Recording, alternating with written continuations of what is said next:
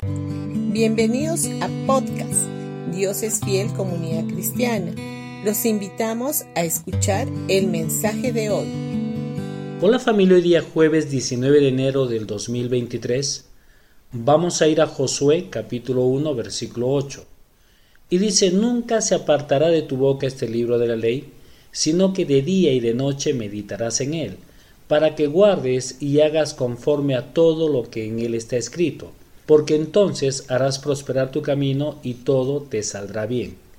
Siempre me había preguntado por qué la Torá, los primeros cinco libros de Moisés, se leían en voz alta por los judíos. Entonces un cristiano judío dijo que por generaciones ellos han leído en voz alta la palabra de Dios, por Josué 1.8.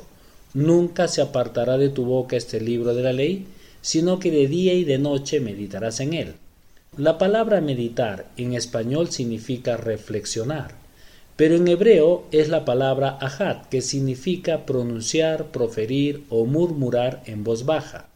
En otras palabras, cuando meditas en la palabra de Dios, hablas o confiesas su palabra en lugar de simplemente darle vueltas en tu mente.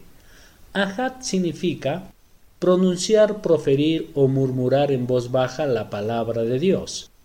Nos dice que debemos de confesar o hablar versículos en las áreas en las que estamos creyendo a Dios por avance o liberación. Cuando trabajaba en el banco y aprendí a diezmar y ofrendar, yo confesaba versículos como Honra al Señor con tus bienes y con las primicias de todos tus frutos, y serán llenos tus graneros con abundancia, lo que dice en Proverbios capítulo 3 versículos 9 y 10. Los cinco primeros meses aparentemente no pasó absolutamente nada en mi vida financiera, pero a partir del sexto mes me nombraron con fecha retroactiva de cinco meses atrás. Dios pudo hacer un milagro en mí y en mi familia. Ahora alguien podría decir, pero pastor, yo estoy esperando que Dios haga prosperar mi camino. La Biblia dice que tú harás prosperar tu camino cuando pronuncias, profieres o murmuras en voz baja la palabra de Dios y eso es meditar.